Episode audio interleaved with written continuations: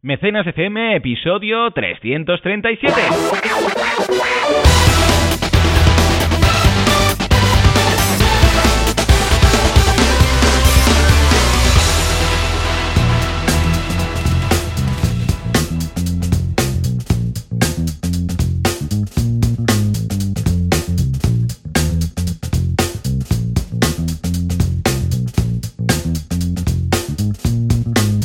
Muy buenas a todos y bienvenidos a Mecenas FM, el eh, programa, el podcast en el que hablamos de microhandlers de, y de Baldomero. ¿Esto qué es? La financiación colectiva, el micromecenazgo, el, si os atrevéis a decirlo bien, crowdfunding. ¿Quién hace esto? Valenti Aconcia, padre de su hijo y del crowdfunding, también aquí en España, casi casi, que podéis encontrar en banaco.com con V y dos Cs. Y servidor de ustedes, Joan Boluda, consultor de marketing online, director de la Academia de Cursos para Emprendedores, boluda.com. Y si todo va bien, al otro lado del cable tendremos a Valenti. Valenti, ¿qué tal? ¿Cómo estamos? ¿Cómo va todo? Muy bien, vaya premecenas que hemos hecho hoy, súper Hemos arreglado el mundo tres veces. Sí, sí. Nos ha faltado la parte friki, pero bueno, ya saldrá por algún lado.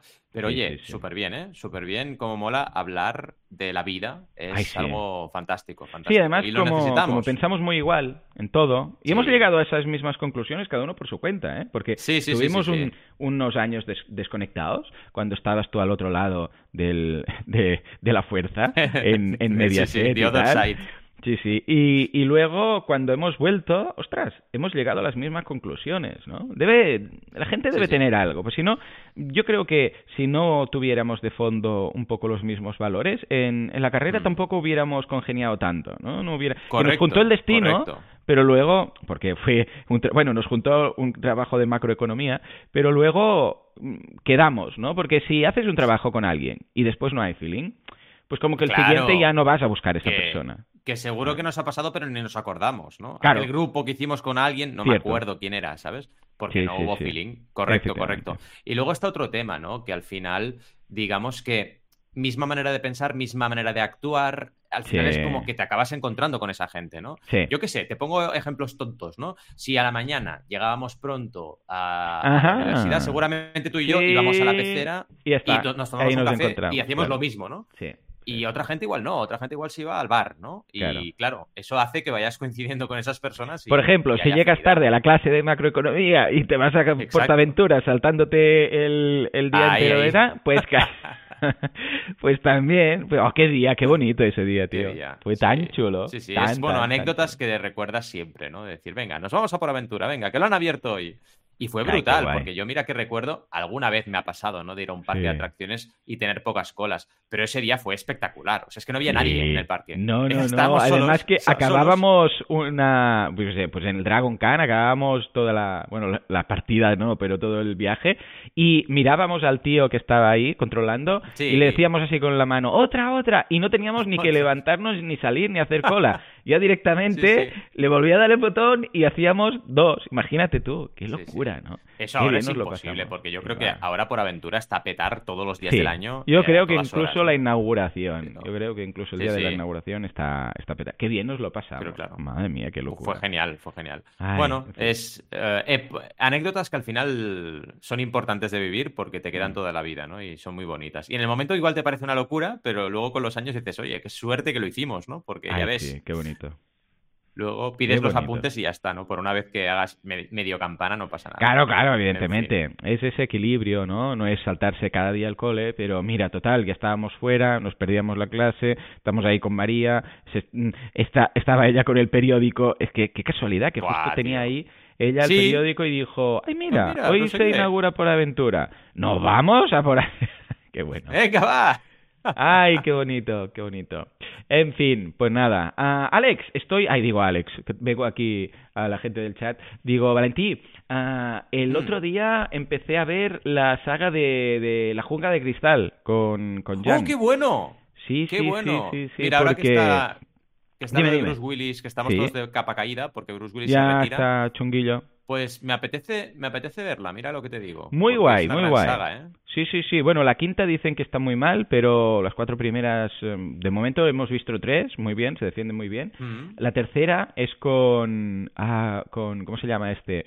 Eh, que van haciendo como una gincana por, por toda la ciudad. Samuel L. Jackson, como Samuel L. ah, Jackson. ostras, vale. Y está hiper mega joven, que dices, Dios, qué fuerte, qué cambio ha pegado este hombre.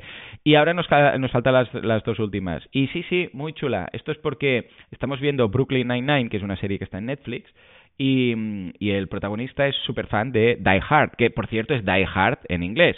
Y aquí se tradujo como la jungla de cristal. la jungla de cristal, que dices, pero tío, ¿qué tiene que ver una cosa con la otra? Es que además, mira, que el, ah. las Nakatomi, la Nakatomi Tower, que es la donde pasa, todo el edificio donde pasa, sí que hay muchos cristales en las, o sea, en muchas ventanas, ¿vale?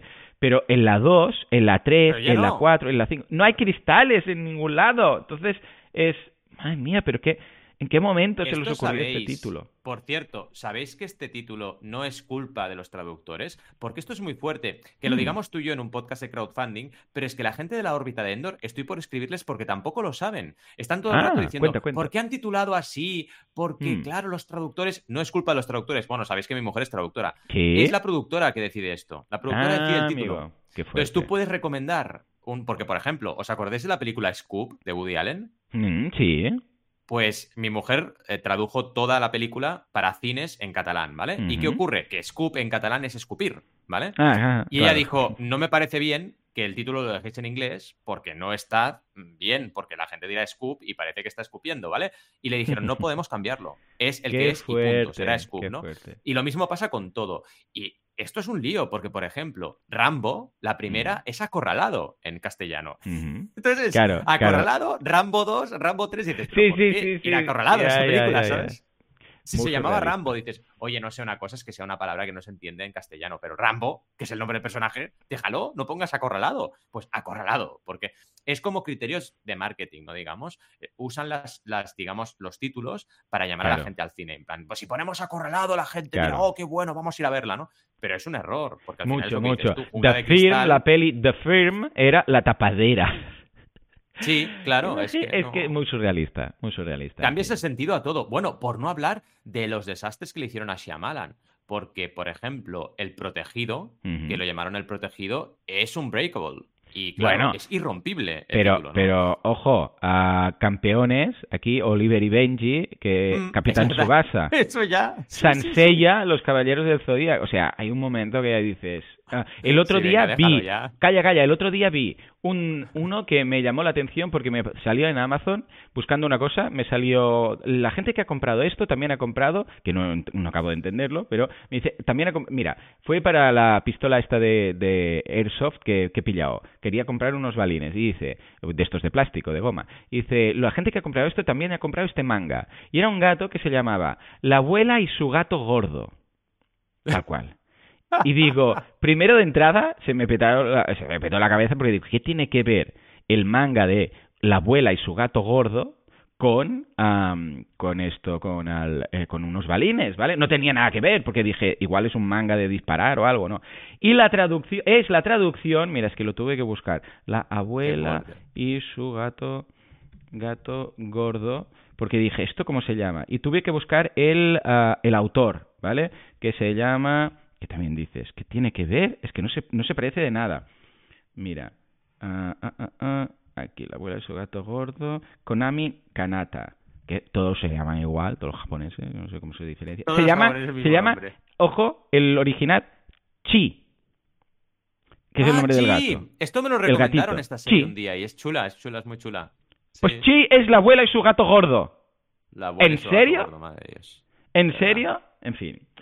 Uh, desde aquí, Alberto nos felicita el San Jordi. Feliz San Jordi a todos, a todas. Día del libro también, porque Madrid es el día del libro. O sea que desde aquí, un fuerte abrazo. Y Juanma nos pregunta si nos subimos a todas las atracciones. Por supuesto, todas, todas. Ahora ya no, ¿eh? Sí. Ahora ya no soy de tanto de subir a Dragon Canes y estas cosas, pero me lo paso muy bien yendo por aventura porque los, los peques se lo pasan. Yo hace poco me subí a la Space Mountain en Disney y me gustó, ¿eh? Me gustó sí, estas me gustan más que... Hmm. La han customizado de Star Wars. Está guapísima. Oh, qué guay. Se llama Hyper, Hyperspace Mountain. Ah, qué guay, qué guay. Y está chulo, guapísima, ¿eh? Qué chulo. Pero esta es de esas que es estilo Dragon Khan, montaña rusa, o es de esas que... Ah, vale, vale. Vale, vale. Es Dragon Khan y, a oscuras. O sea, es, oh, bastante. Dragon Khan a oscuras. Qué guay, qué guay. Bueno, bueno, muy bien, muy bien. Tomo nota. Pues venga, va, vamos a repasar nuestra semana y luego ya nos metemos en el tema. Yo por mi cuenta, bueno, de hecho han sido no uno, sino dos cursos en boluda.com, porque claro, hemos hecho una Semana Santa, con lo que os los comento. Primero el curso de Matomo, muy, muy chulo. Es una alternativa a Analytics que te instalas en tu propio server y no dependes de Analytics, ah. ergo no tienes cookies de terceros, ergo no hace falta que pongas el aviso de cookies, porque son tus cookies, porque están en tu server, te lo instalas tú, te lo montas tú, con lo que no hace falta pedir permiso de nada a nadie. Con lo que échale un vistazo, Matomo, ¿eh? y además es gratuito, o sea que ¿qué más podéis pedir? Por otro lado, curso de Anchor, pedazo de plataforma para podcasting, ya sabéis que os ofrece el hosting gratuito, que os ofrece el, el feed eh, para hacer el sindic, eh, o sea, para sindicar la, vuestro podcast a otras plataformas gratuito, os permite monetizar vuestra, mm, vuestro podcast de forma gratuita, está muy bien y es como grabo yo cosas, ¿eh? Lo hago todo a través de Anchor, además sin editar y con el, con el móvil, ahí, hablando por la calle, como si estuviera llamando, pues estoy grabando un podcast, toma ya. O sea que echale un vistazo, lo tenéis todo en bluda.com, os dejaremos los enlaces en las notas del programa. ¿Y tú qué, Valentí? Cuéntame, cuéntame. Pues mira, la verdad es que antes de empezar con lo mío, decirte que Anchor me parece súper interesante. Es súper interesante para hacer estos podcasts, eh, side projects y tal, me parece súper, súper chulo. Así que los cursos muy interesantes, ¿eh? Y bueno, por mi parte, hemos tenido en el curso de SEO KPIs, que es algo muy importante definir, porque al final si tú no defines un poco tus KPIs, incluso, bueno, en SEO o cualquier estrategia que hagas digital o no digital, tienes que marcar un poco los objetivos. Y es muy importante decir en SEO qué es lo relevante para tu web. Y en segundo lugar, hemos tenido ya las consideraciones finales del curso de blockchain y fintech, así que la semana que viene ya tenéis dos nuevos cursos que ya os los presentaré la semana que viene.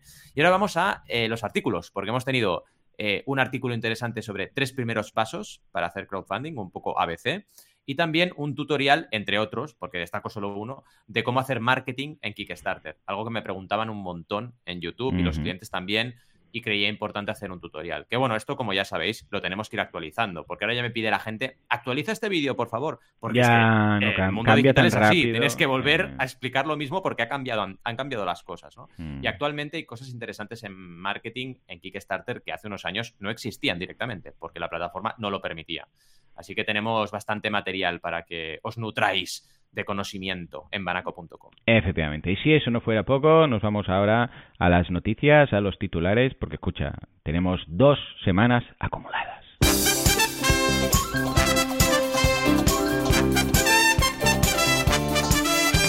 Empezamos con el auge y la caída de Pebble en Shataka, pero esta gente no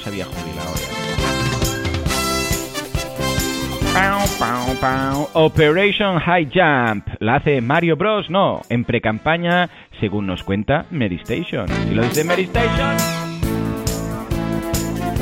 Y volvemos a hablar de Eura. ¿Por qué? ¿Porque somos veganos? Pues sí, un poco seguramente por eso lo hemos elegido, pero no solo porque lo somos, sino también porque capta 4 millones de euros más a sumar a todo lo que había captado ya en 12 horas.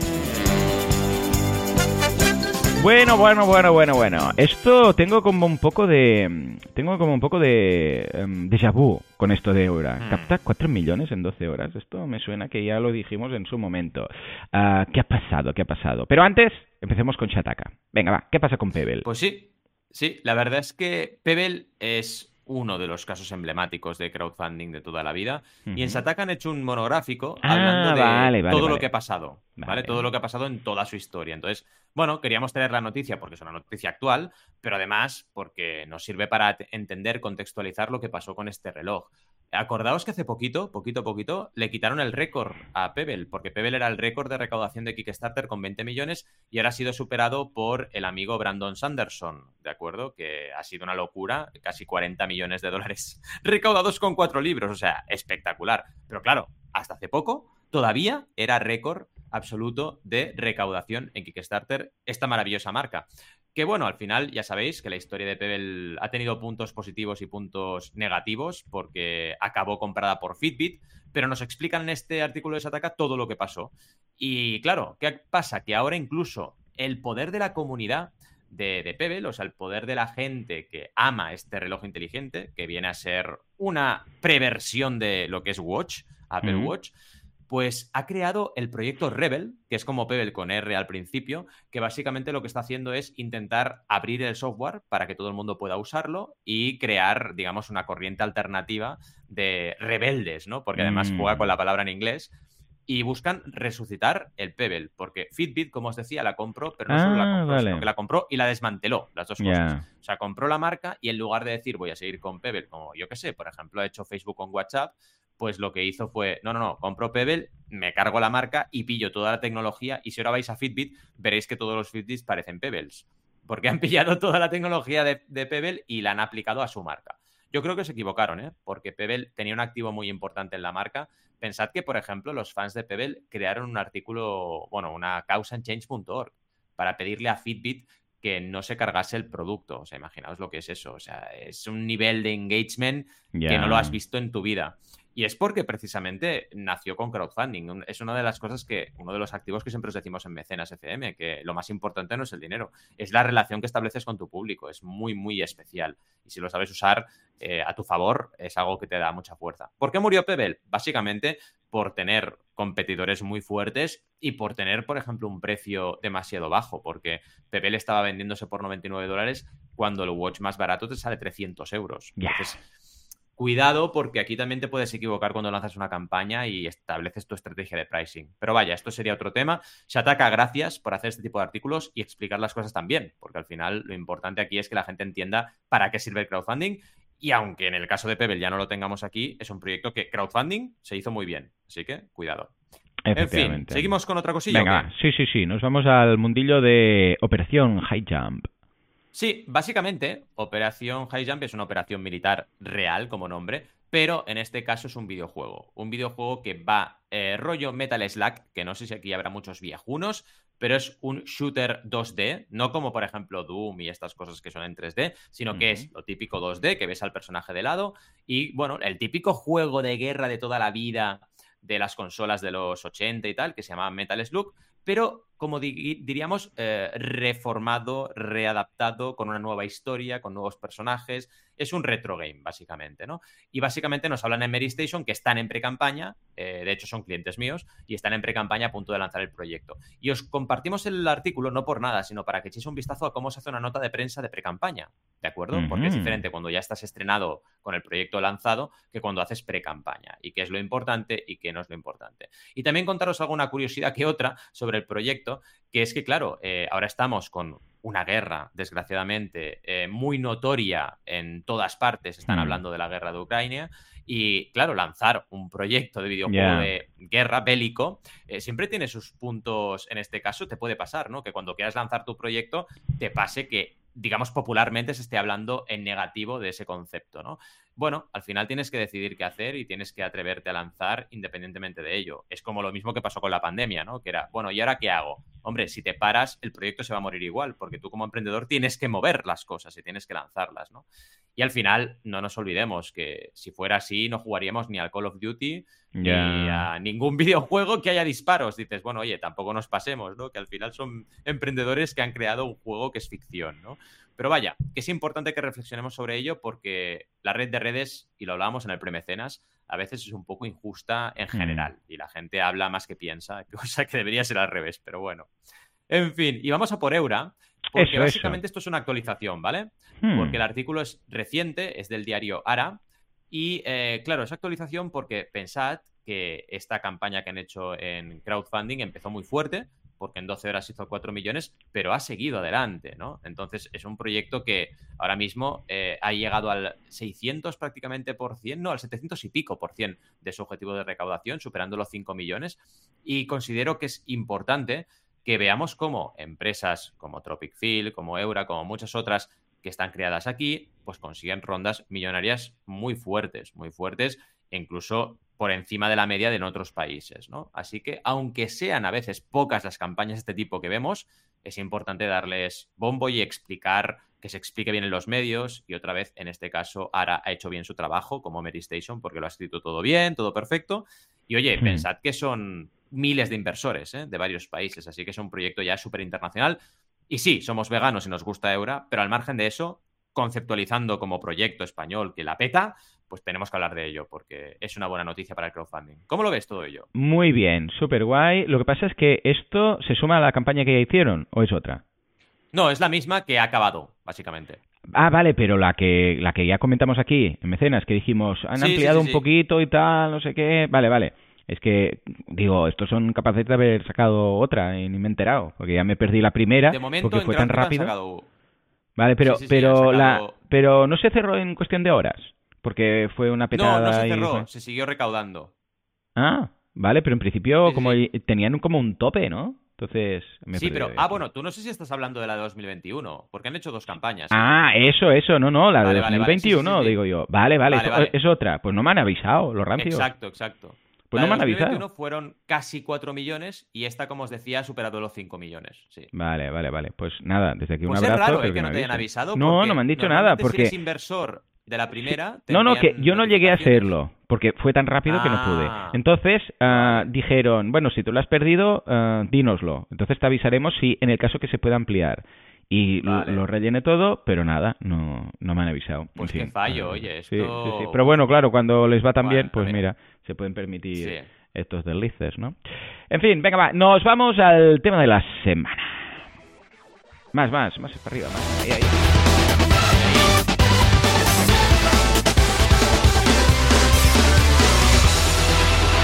Bueno, bueno, bueno. Vamos a hablar de cómo presentar un proyecto. Yo mirándome la escaleta ayer, cuando me la pasaste y tal, me ha recordado mucho a cómo presentar un proyecto, no solo para crowdfunding, sino también para temas de marketing o para hacer un pitch o lo que haga falta. Con lo que, tomad nota, no solamente para campañas de crowdfunding, sino buenas prácticas en general. Vamos a ello, Valentín. Correcto. Es que al final, mira, justo el otro día tenía un debate con mis suscriptores en YouTube porque me decían, no, es que tu canal es muy bueno, no sé qué. Y yo siempre le decía lo que tú me dices a mí, ¿no? Sí, sí, es verdad, pero claro, yo hablo de crowdfunding y no la gente todavía lo está conociendo y tal. Pero luego te das cuenta de que los temas que tratas muchas veces son temas muy generalistas. Y esto lo estoy haciendo también, de decir, oye, vamos a hablar de marketing online y luego, claro, hacemos la puntilla de que esto es aplicable al crowdfunding, porque te encuentras que son vasos comunicantes o son mundos paralelos o incluso el mismo mundo, diría, ¿no? En fin, ¿cómo presentar un proyecto? Claro que aplica a crowdfunding, pero, y lo vamos a aplicar a crowdfunding, pero como dice Joan, con todo el criterio del mundo, buen criterio del mundo, oye, es que te vale para todo. Eh, ¿Por qué es importante? Bueno, porque para que un proyecto triunfe, eh, siempre digo una cosa, que es que el qué es una parte, pero lo más importante es el cómo. Justo esta semana que he tenido un montón de clases que no os lo he dicho en el ISABA, es que los alumnos se obsesionan con la idea, se obsesionan con el qué. Y yo les digo, cuidado, porque lo mismo lanzado por dos personas, exactamente lo mismo, ¿eh? Y una persona trabaja mejor el marketing, trabaja mejor las palabras, trabaja mejor cómo presentar el proyecto, y la otra peor, y quien lo trabaje mejor va a tener más éxito. E, y a veces hay proyectos mediocres que con un buen marketing tienen mejores resultados que proyectos excelentes con un mal marketing. Así que cuidado porque marketing no es vender motos. Entonces, el primer punto sería elegir bien las palabras. Y si lo aplicamos al crowdfunding, ¿qué significa esto? Es que todos los detalles cuentan. El título de tu campaña cuenta. El subtítulo cuenta. Algo que hacemos mucho últimamente es el título que sea una frase, como mucho, o una palabra incluso, o el nombre del producto, dos puntos, algo. Y el subtítulo son las funcionalidades. Pam, pam, pam, pam. Y esto ayuda un montón a que en una primera vista, cuando la gente entra en tu campaña, exacto, sepa de qué estás hablando, ¿no? Y luego la parte de descripción, que acordaos, la parte de descripción, que es el texto con imagen, con clips de vídeo, con clips de audio que tienes justo debajo del vídeo, es la parte más importante de una campaña, aparte de las recompensas que también lo son. Pero bueno, no olvidéis hablar de problema y gancho para captar la atención, hablar de la solución que aportáis, hablar de las funcionalidades de lo que tengáis entre manos, de las recompensas que también tenéis que explicarlas en la descripción, no solo en la parte derecha de la pantalla. Objetivo de recaudación y desglose de costes. Objetivos ampliados. El equipo básico. Los colaboradores, si los hay. El press kit, que es algo que usamos mucho últimamente en campañas, que va muy bien. Pones ahí un botón que es un enlace para descargarte el press kit, el kit de prensa, y ayuda mucho por si un, em, un periodista o una periodista llega y, oye, se descarga el press kit y en un momento ya está hablando de tu proyecto. Presupuesto del proyecto, que a veces también lo tenéis con un apartado aparte, en Kickstarter, no en todas las plataformas, pero en Kickstarter sí. Compromisos medioambientales, que es algo que ya también han instaurado en Kickstarter para que hables de, por ejemplo, si es un producto reciclado, con material reciclado, reciclable, etcétera y riesgos y desafíos, que también es un apartado obligatorio en Kickstarter. No en todas las plataformas, pero en Kickstarter te obligan a decir, oye, puede ir mal este proyecto por esto, esto, esto, y tenemos este plan de contingencia, sabemos que podemos solucionarlo, etc. Para acabar, cuidado con el lenguaje superlativo. Decir, el mejor proyecto de no sé qué, el primero de no sé cuántos. Esto Kickstarter lo banea, ¿eh? Cuidado. Porque te dice, no, ya empiezas mal. O sea, ya cuando empiezas con el mejor no sé qué, el primero no sé cuántos, esto está dando una expectativa o fijando una expectativa en tu audiencia que luego puede ser mm, totalmente defraudada. Entonces, ten cuidado con el lenguaje superlativo, porque es mejor hablar en plan objetivo absoluto.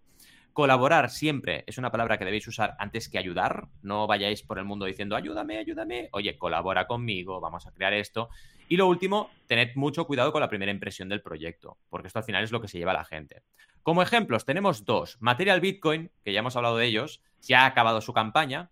Y fijaos, por ejemplo, para que veáis cómo lo trabajamos, eh, fue el título Material Bitcoin tal cual, pero luego poníamos abajo en el subtítulo eh, Safest Bitcoin Wallet in the world. O sea, el mejor o el más seguro eh, monedero Bitcoin eh, del mundo. Y ya está, ya lo tienes. No hace falta explicar mucho más que eso. Y luego tienes la parte descriptiva con todos los apartados que hemos ido comentando. A destacar que siempre debéis pensar, y esta campaña cuando echéis un vistazo lo veréis, siempre debéis pensar que mezclaréis imagen o digamos información gráfica con información de texto. Entonces, usad un equilibrio aquí. Si ponéis un GIF animado, luego un poquito de texto, luego una imagen, luego un poquito de texto. Si podéis traducir un texto muy largo en una infografía, mejor, porque esto va a ayudar a la comprensión del proyecto, etcétera. Así que no solo es texto todo lo que reluce. Y el otro proyecto que os traigo de Berkami en este primer bloque es el de Lovecraft, que también acabó hace poquito, y es un proyecto de un libro ilustrado con las criaturas de Lovecraft. y aquí, oh, claro, el tema, es muy guapo ¿eh? el proyecto, y aquí, claro, el tema, digamos, de dibujo toma un papel fundamental. Aquí hay más dibujo que texto y no pasa nada. Así que adaptad el lenguaje, adaptad la manera de comunicar al proyecto que tengáis entre manos. Cuando es un proyecto de un artbook, es lógico que haya mucho más dibujo que texto, porque mm. debe ser así. Pero luego tenéis un proyecto como el de Material Bitcoin que sí que tiene más presencia del texto. Depende del proyecto. Segundo bloque.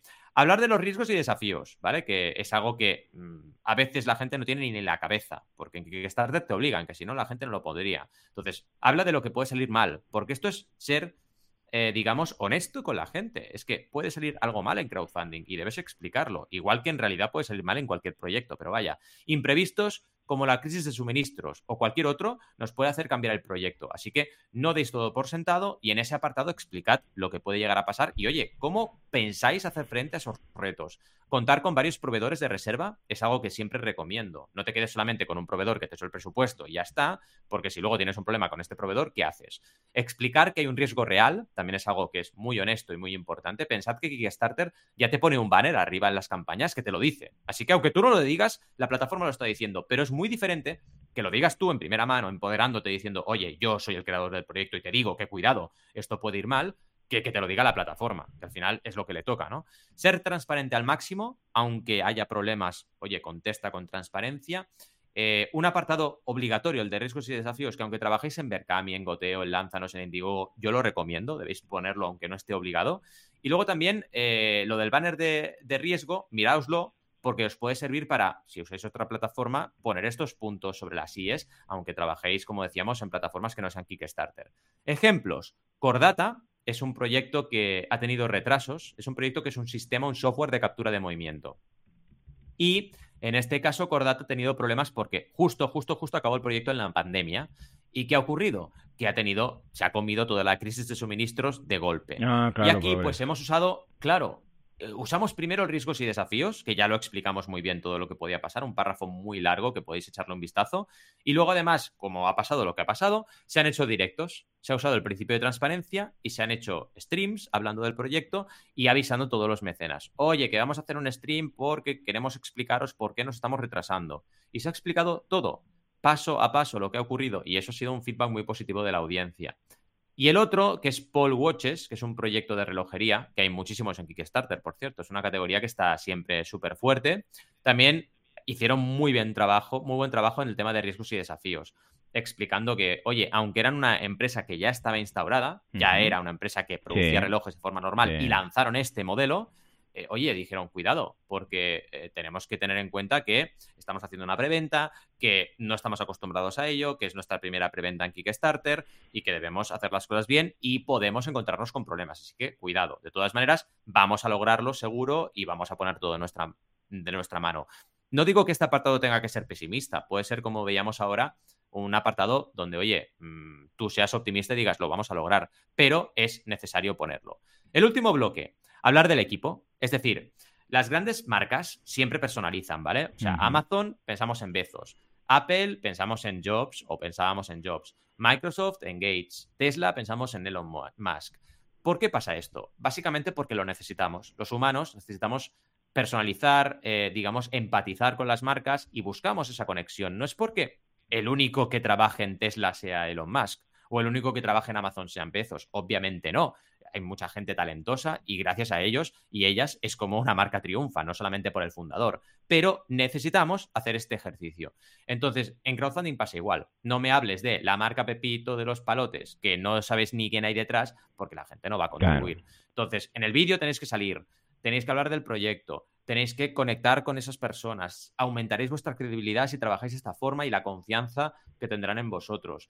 Y si estáis solos, porque esto me lo pregunta un montón de gente, ¿estoy solo? ¿Qué hago? Pues oye, habla de ti y de la gente que colabora. Yo como consultor me puedes poner, si cualquier persona comenta, habla contigo temas de marketing y quieres leer en tu campaña, le deja, le preguntas si te deja, pues oye, sácalo como colaborador. Los colaboradores también son parte del equipo y es cierto que nunca, jamás hacemos las cosas solos. No hay nadie que no haya mm, colaborado con nadie para lanzar su proyecto. Es muy raro que pase esto. Puede pasar, pero es extraño, ¿no? Y también cuidado con la coherencia. Es decir, que el equipo sea coherente con el, equipo, con el proyecto presentado. Eh, por ejemplo, si lanzas un proyecto como We Can Play, el primer ejemplo que os traigo de este bloque, que es un juego de cartas feminista, hombre, sería un poco raro que tu lenguaje no fuera inclusivo, eh, que no hubiera eh, un texto que estuviera hablando eh, desde la perspectiva de igualdad, porque no sería coherente. Entonces, no presentes un proyecto feminista con un lenguaje que no se ajuste a ello, ¿no? Otra cosa es que tengas todo el rato que estar diciendo oh, bienvenido, bienvenida, no sé qué, no sé cuántos, ¿no? Pero trabaja con coherencia y trabaja con, digamos, empatía en este sentido. O, por ejemplo, Eat Sleep Cycle, que acordaos que era un hub de ciclistas que se hizo en Girona, que básicamente es un café bar que puedes hacer un montón de actividades dentro. Igual, es decir, trabaja siempre con em, esta, digamos, premura explicando quién hay detrás y por qué hacen las cosas como las hacen. En este caso era una pareja real, están casados y además son ciclistas. Entonces su historia, yo les decía, su historia es potentísima porque va alineada con el proyecto, se complementa con el proyecto, hace que la gente entienda lo que estéis haciendo y por qué lo estéis haciendo y se trabajó mucho así de entrada ya veías un poco a los dos protagonistas de la campaña y luego también presentaban todo el equipo, porque no puedes quedarte igual. Y curiosamente, la de We Can Play, que es la campaña que he mencionado antes, también son pareja. Así que cuidado porque esto ocurre mucho, ¿no? De emprender en pareja y crear una campaña de crowdfunding en pareja. En fin, ¿qué te parece todo esto y los tres bloques que hemos ido comentando? Buah, clave. Todo en general, no solo para crowdfunding, lo que decíamos antes, sino también para un pitch, en, por ejemplo, en un foro de inversores. ¿eh? Elegir bien las palabras, hablar, hablar de riesgos y desafíos, hablar importantísimo del equipo. Es que si vas a hacer un pitch de tu idea de negocio a un grupo de inversores y no hablas del equipo, mejor ya no vayas. Porque si pretendes explicar que estás solo o que no hay equipo, o sea, es un... Bueno, ya, ya es cuando dejan de apuntar cosas. Tú fíjate lo que hacen los inversores cuando cuando van a una de estas rondas y cada uno va ahí con su PowerPoint y mucha ilusión a explicar cosas. Si no hay equipo, ves cómo, o dice que está solo, ves cómo ya mm, pierden totalmente la ya desconectan, ¿no? y ya desconectan el rollo, pero ¿qué me está contando? O sea, si tú a ti te pilla un COVID ahora, esto sea garete, vale, no, evidentemente no, no cuentes con mi inversión. ¿eh? En fin, pues muy bien, súper, mm, vamos, de acuerdo en todo lo que comentas y espero que esto lo aplique no solamente la gente que quiera montar una campaña de crowdfunding, sino cualquier persona que quiera ah, o, presentar su proyecto o presentarlo a, una ronda de inversión. O sea que en general muy buenas prácticas, todas ellas. Y muy interesantes los ejemplos, ¿eh? Hay algunos muy curiosos. Este de, de del Eat Sleep Cycle, este, curioso, curioso. Muy bien, muy bien. Hey, Valentín, tomo nota y a ver si lo aplican también mis clientes en sus campañas en general de lanzar sus proyectos. Bueno, pues nada, chicos, de verdad, un placer haber estado por aquí con vosotros hoy también. Recordad que hoy hemos hablado de Pebble, eh, que es un monográfico muy interesante para ver qué es lo que ha pasado a cabo de unos años después. También la operación High Jump, que quizás no en el mejor de los momentos, pero es importante tenerlo en cuenta cuando lanzamos nuestra campaña crowdfunding. Eura, con una segunda campaña, en este caso igualando y superando la del 2021, y que me he perdido ambas ya. Y esos puntos clave, esos tres bloques de cómo presentar un proyecto vital, clave. Os dejamos el enlace y los enlaces en general de todo esto y nos escuchamos dentro de una semanita, dentro de siete días con más crowd y más funding, incluso algún medio como Medistation que lo va a escribir bien. Hasta entonces, adiós.